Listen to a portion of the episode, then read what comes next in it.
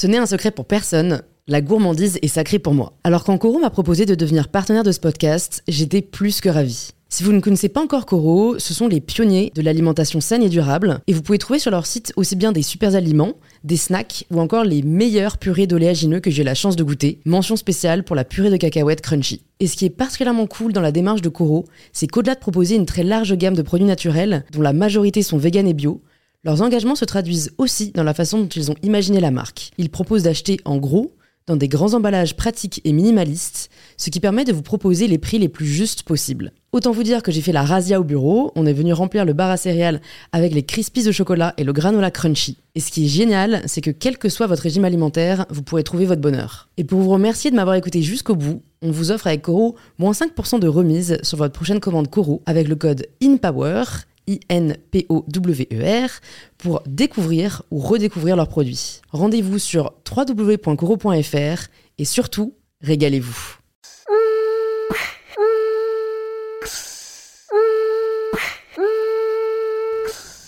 Bonjour à tous et bienvenue sur In Power, le podcast qui vous aide à prendre le pouvoir. Aujourd'hui, je vous retrouve pour un épisode solo, déjà parce que vous étiez pas mal à m'avoir demandé de continuer ces épisodes après la série euh, que j'ai fait en août, Outils de vie, que vous aviez euh, apparemment beaucoup apprécié. Et euh, moi, je veux bien faire des épisodes solo, c'est juste que je sais pas forcément quel sujet aborder à chaque fois parce que je ne suis pas experte ou coach en développement personnel. mais là, je me suis dit que en fait, ce serait un bon moyen à la fois pour vous et pour moi de faire euh, le bilan de en fait euh, toute la création de ma marque, donc de ma marque euh, de lingerie, je ne sais quoi. Je l'ai annoncé sur Instagram et sur YouTube, mais si vous ne me suivez pas sur ces plateformes, vous n'êtes peut-être pas encore au courant. Parce que je me suis dit, bah, personnellement, ça m'aurait aidé qu'il y ait un podcast où j'aurais vraiment suivi euh, les avancées, euh, donc euh, les hauts et les bas, les difficultés d'une marque, ben, peut-être pour ne pas faire les mêmes erreurs moi quand je serai dans ce cas-là, et aussi parce que je trouve qu'on a en fait beaucoup à apprendre de, toute personne qui se lance dans l'entrepreneuriat que ce soit ce qu'on veut faire ou non. Mais du coup, je me suis dit, ce serait un bon moyen, ben, moi comme ça, de faire même un petit bilan, on va dire, tous les mois et demi, tous les deux mois, d'où j'en suis, euh, de là où j'ai eu des difficultés, de là où je peux m'améliorer et euh, des enseignements un peu en fait que je pourrais vous partager euh, parce que voilà c'est quelque chose qui je pense m'aurait aidé et si jamais je peux vous aider ben, c'est vraiment pour ça que je fais ce podcast. Sachez qu'il est possible de s'abonner au podcast, c'est gratuit et ça vous permet de recevoir directement les épisodes euh, sur votre téléphone quand ils sortent parce que euh, comme parfois c'est le lundi, parfois c'est le mardi, parfois je fais des épisodes bonus, euh, bah, si jamais vous êtes abonné, vous recevez ça directement sur votre téléphone et ça soutient beaucoup le podcast. Donc je vous en remercie par avance. Dans cet épisode, je vais donc vous partager un peu un épisode en trois parties. Euh, donc d'abord les enseignements euh, que j'ai retirés euh, maintenant que ça fait un peu plus de deux mois que je bosse à fond sur la création de je ne sais quoi ce que j'ai accompli du coup dans ce laps de temps, et ensuite ce qu'il me reste à faire et là où je peux m'améliorer. Donc voilà, un petit bilan des difficultés que j'ai eues et juste des étapes qui me restent à effectuer. Donc je vais commencer par vous partager les enseignements euh, que j'ai retirés de ces deux mois en tant que ben, chef d'entreprise. Le terme fait bizarre à dire, mais euh, il faut que je m'habitue. Donc déjà, vraiment, la première leçon, je crois, que j'ai retirée de, cette expérience, euh, c'est que ton calendrier ne sera pas celui que tu as prévu. Donc euh, forcément, quand tu commences à plancher sur euh, le lancement de, ton projet et de ta boîte, tu vas faire un peu un rétro-planning pour pouvoir t'organiser, pour avoir un peu des échéances, des deadlines et un peu juste structurer euh, tes avancées. Donc c'est ce que j'ai fait en août. Autant vous dire que dans ce planning, j'avais prévu de lancer la campagne le 1er décembre. Nous sommes actuellement le 20 octobre et je n'en suis là. Euh, je ne peux pas du tout sortir la production dans un mois de vie vu que on n'a pas du tout encore même les premiers prototypes. Donc au début forcément c'est un peu difficile quand tu te rends compte que euh, le chemin ne va pas être celui que tu as imaginé et euh, forcément quand c'est un sujet et un projet qui tient à cœur, tu as envie de le voir prendre vie le plus rapidement possible. Mais vraiment je me suis dit à un moment Louise, tu as le choix à faire entre la qualité ou la rapidité. J'ai choisi la qualité Je préfère être certaine que le partenaire avec qui on va partir euh, pour la confection des premiers ensembles, ce soit des partenaires de confiance, euh, qu'on ait visité les usines avant, que j'ai pu échanger avec les personnes qui la dirigent, euh, et que voilà, on est sûr qu'il n'y aura pas de couac, ou en tout cas qu'on minimise les risques, parce que bah, quand on veut faire vite, souvent on, bâcle. Donc voilà, il faut, je pense, oui, c'est bien de faire un planning, parce que c'est bien d'avoir une structure, ça permet même de, de mettre un peu, on va dire, des deadlines sur ce qu'on a à faire euh, au fur et à mesure, mais je pense qu'il faut savoir être flexible, il faut savoir être ouvert à l'idée que ça ne se passera très certainement pas comme on l'a prévu. Ensuite, un des deuxièmes enseignements que je retire euh, du lancement de la marque, c'est qu'il faut s'entourer. Alors, au début, quand, enfin, en fait, quand je me suis intéressée à l'entrepreneuriat, donc ça fait déjà 2-3 euh, ans, je m'étais dit que je souhaitais, si jamais je lançais une boîte, le faire seul, parce que de par euh, mon enfance euh, et mon éducation, j'ai du mal à travailler en groupe.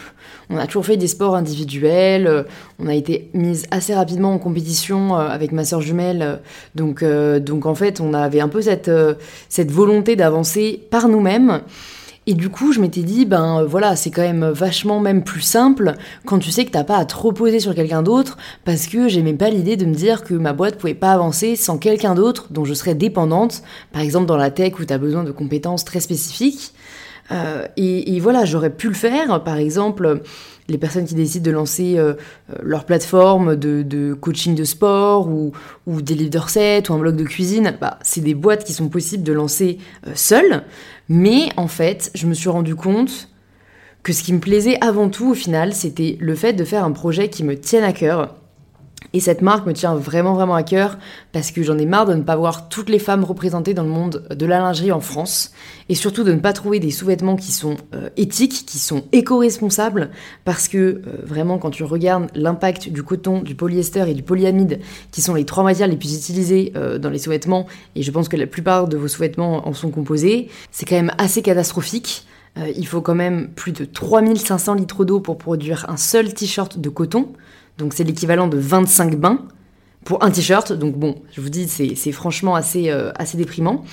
Donc voilà, je voulais vraiment euh, en fait euh, développer ce projet et je savais que je pourrais pas le faire toute seule même dès le départ vu que je ne suis pas styliste, je ne suis pas modéliste et, et ce n'est pas ma formation. Et en fait, j'ai trouvé les bonnes personnes. J'ai vraiment, euh, j'ai cherché, j'ai rencontré euh, beaucoup de stylistes et j'en ai trouvé une avec qui je suis vraiment euh, très satisfaite, qui partage les mêmes valeurs que moi, qui, qui, est experte dans son domaine. Et en fait, j'ai vraiment réussi à m'ouvrir à ce niveau-là et même à me dire qu'en fait, l'aventure, elle est vraiment plus sympa au final quand tu la partages avec des personnes qui ont cette même envie, cette même ambition que toi et qui veulent voir le projet aboutir. Et, c'est vraiment hyper important. Il faut même pas avoir peur de s'entourer de personnes encore plus compétentes que nous, euh, en tout cas dans, leur domaine euh, de prédilection. Et je sais que parfois, euh, il y a certaines personnes qui ont un peu de mal à ça. je sais pas si c'est de l'ego ou s'ils veulent se dire qu'ils sont les big boss, mais honnêtement, faut avoir vraiment l'humilité de se dire qu'on peut pas être bon dans tous les domaines et qu'on on ne gagne qu'à s'entourer de personnes qui sont vraiment expertes dans leur sujet. donc voilà, si jamais vous voulez préserver déjà votre santé mentale et votre bien-être, et même pour le bien euh, de votre entreprise, je vous conseille de vous entourer. Euh, donc euh, ça, c'est vraiment un des deuxièmes enseignements que je voulais vous partager. Ensuite, ce que j'ai aussi vraiment retiré de ces deux mois, c'est qu'il faut très bien gérer son temps. J'en avais déjà conscience de par bah, l'activité que j'ai depuis que je suis sur les réseaux. C'est vraiment compliqué d'avoir le temps de tout faire, surtout bah, avec le podcast, ma chaîne YouTube, mes réseaux, les projets que j'ai à côté, etc. Donc il faut être assez intransigeant. Ça, je vous l'ai déjà partagé dans, bah, les épisodes outils de vie euh, et aussi sur euh, une de mes vidéos YouTube qui s'appelle euh, Comment travailler moins et travailler mieux. Je vous mettrai le lien dans la barre de description. Je partage toute mon organisation. Mais voilà, moi je suis une fervente adepte des to-do. Tous les dimanches soirs, je fais mon planning de la semaine. Et ensuite, chaque jour, je fais une to-do pour la journée avec des créneaux horaires spécifiques. Comme ça, je suis certaine de ne pas passer trop de temps sur une seule tâche. Euh, et, voilà, je pense qu'il faut une certaine discipline et ça va avec en fait le, quatrième enseignement que je voulais vous partager qui est apprendre à dire non. Euh, en fait, c'est super difficile, mais quand tu lances une boîte, ton temps est vraiment très très précieux parce que le temps que tu passes à faire une certaine tâche, c'est pas une tâche que tu, enfin c'est pas du temps que tu consacres à en faire une autre.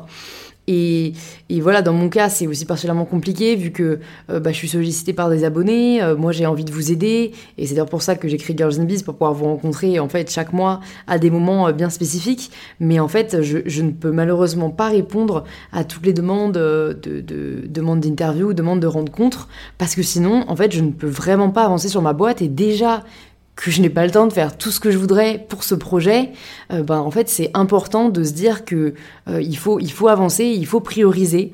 Donc euh, après à vous de voir en fonction des sollicitations que vous avez. C'est vrai que parfois on se dit qu'on qu'on a la flemme et en fait ça vaut vraiment euh, le coup et ça nous ouvre des portes. Donc je pense que c'est à chacun et chacune d'évaluer euh, si telle ou telle proposition euh, vaut le coup. Mais voilà, je sais que c'est difficile au début, mais il faut apprendre à dire non. Ça ne veut pas dire que vous ne respectez pas l'autre personne. je pense qu'il faut expliquer pourquoi vous dites non, mais que si l'autre personne derrière est, est censée, voilà, elle comprendra tout à fait. Et, et je pense que c'est important quand vous êtes vraiment dans le lancement de votre boîte de savoir à la fois bien gérer votre temps et à la fois dire non. Et enfin, le cinquième enseignement que je voulais vous partager, c'est apprendre à apprendre en fait et ne pas avoir peur de ne pas savoir. Euh, ça aussi, c'est quelque chose que j'entends un peu autour de moi, des personnes qui se censurent dans le lancement d'un projet parce qu'elles disent qu'elles n'ont pas les compétences pour, qu'elles n'ont pas la formation pour. Alors, comme je vous l'ai dit, je n'ai absolument aucune formation en stylisme, euh, design ou modélisme, donc euh, voilà, je suis pas créatrice à proprement parler, donc je n'étais pas forcément destinée à créer une ligne de vêtements. Mais euh, j'ai d'autres choses, j'ai euh, une vision, j'ai des idées, euh, j'ai quand même une vision très claire de ce que je veux apporter dans cette industrie et comment je souhaite le réaliser. donc en fait, je pense qu'on peut tous apprendre. Moi, j'ai énormément, énormément appris ces deux derniers mois sur le monde de la mode et de la lingerie en particulier. J'ai appris des mots que je n'utilisais pas jusque-là, comme maille circulaire, façonnier, tubulaire. Donc peut-être que ça vous parlera, peut-être que ça ne vous parlera pas, mais juste pour vous dire qu'en fait, je me suis juste dit, ben Louise, tu ne connais peut-être pas encore ce domaine, mais tu vas apprendre. Et je pense que là où il y a la volonté, il y a la possibilité. Donc euh, voilà, n'ayez pas peur de ne pas savoir, vous allez apprendre, si vous êtes ouverte à cette idée, tout se passera bien. Venons maintenant à la deuxième partie, euh, où je voulais un peu vous parler du coup de ce que j'ai accompli, à la fois moi pour me faire un bilan et vous pour vous dire en toute transparence où j'en suis, quelles ont été les avancées. Donc déjà, ce qu'on a réalisé, c'est le plan de collection. Donc euh, ça va être euh, vraiment tout ce qui est le style des premiers ensembles, les couleurs, euh, voilà le choix du style que j'avais vraiment en tête et que je voulais apporter. Donc ça aussi, je vous ai vraiment partagé tout dans ma première vidéo YouTube étudiante entrepreneur avec ben vous allez voir les premiers croquis, vous allez voir les réunions avec ma styliste.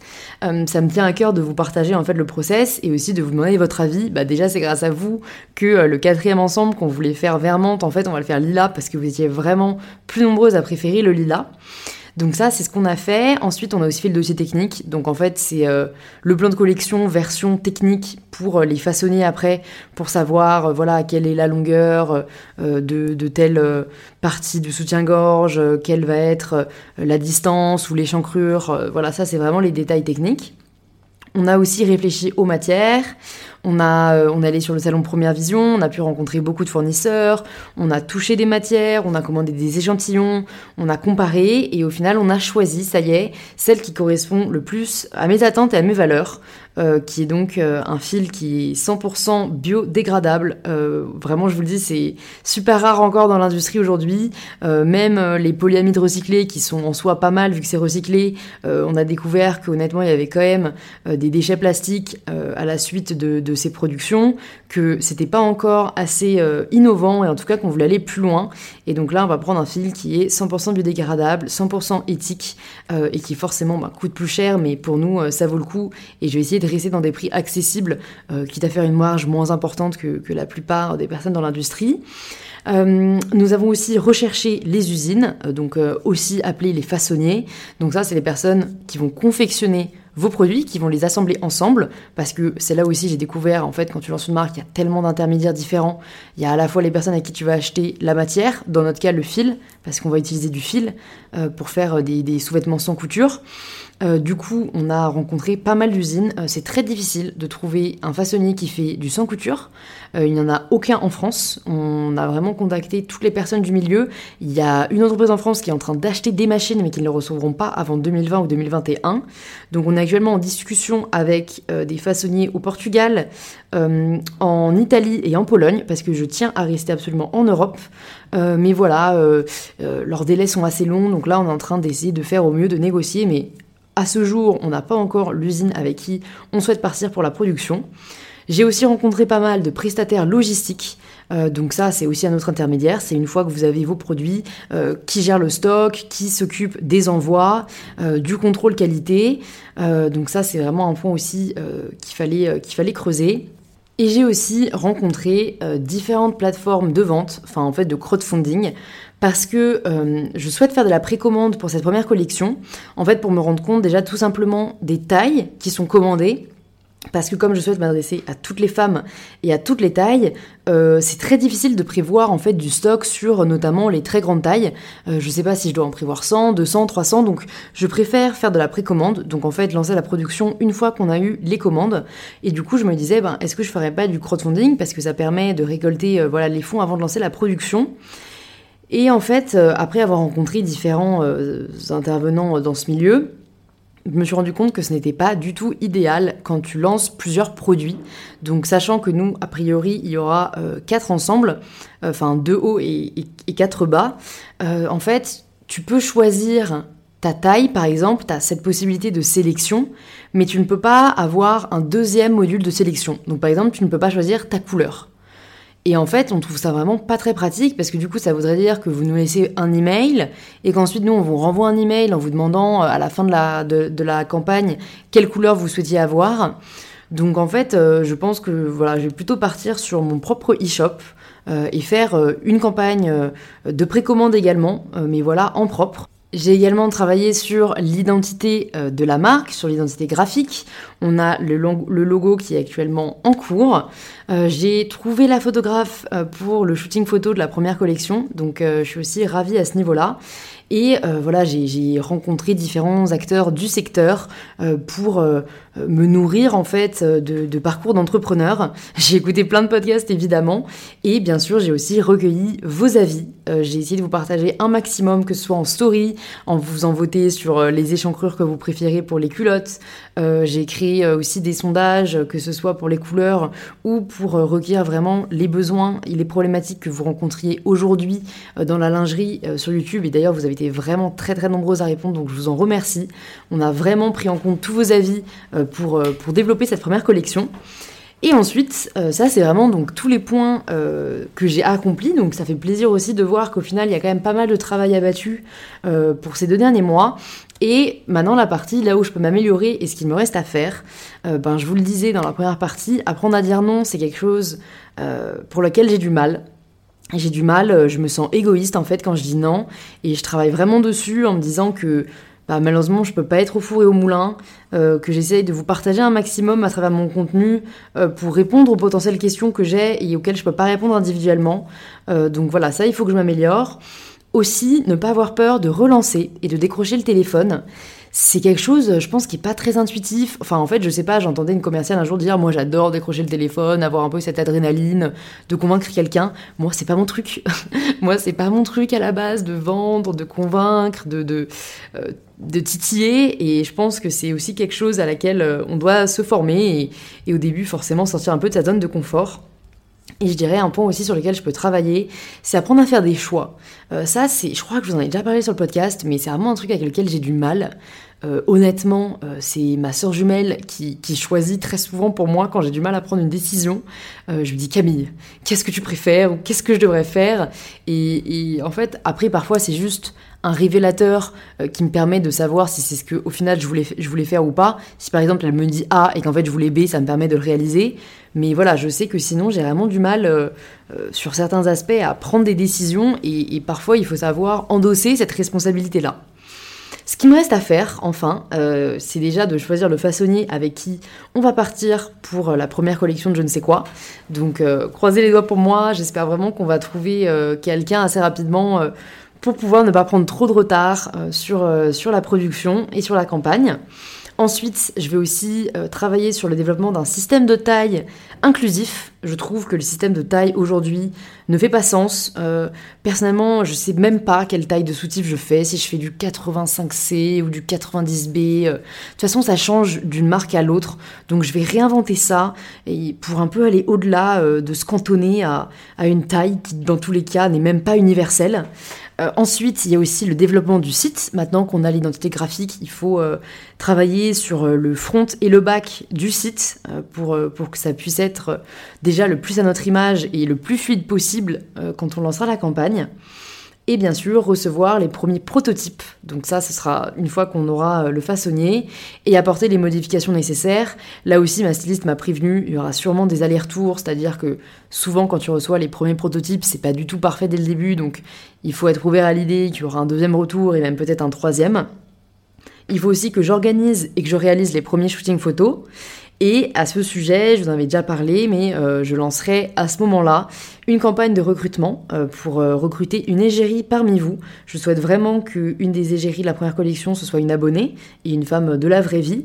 donc j'ai déjà reçu quelques messages à ce sujet vu que j'en ai parlé dans une de mes vidéos YouTube. vous inquiétez pas, je vous donnerai tous les détails en temps et en heure.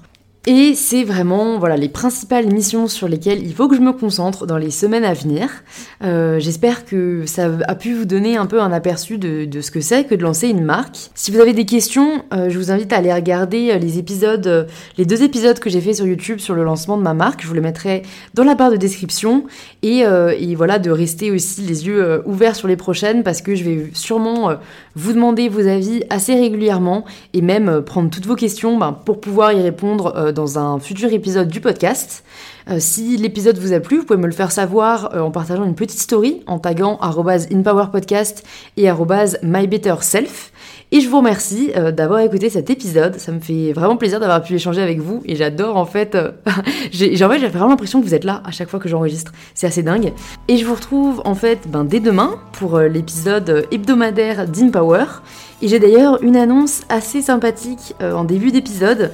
Si par hasard vous êtes intéressé pour euh, assister à un épisode live du podcast, voilà, vous saurez tout ça demain matin et je vous embrasse très fort. On se retrouve très vite sur InPower.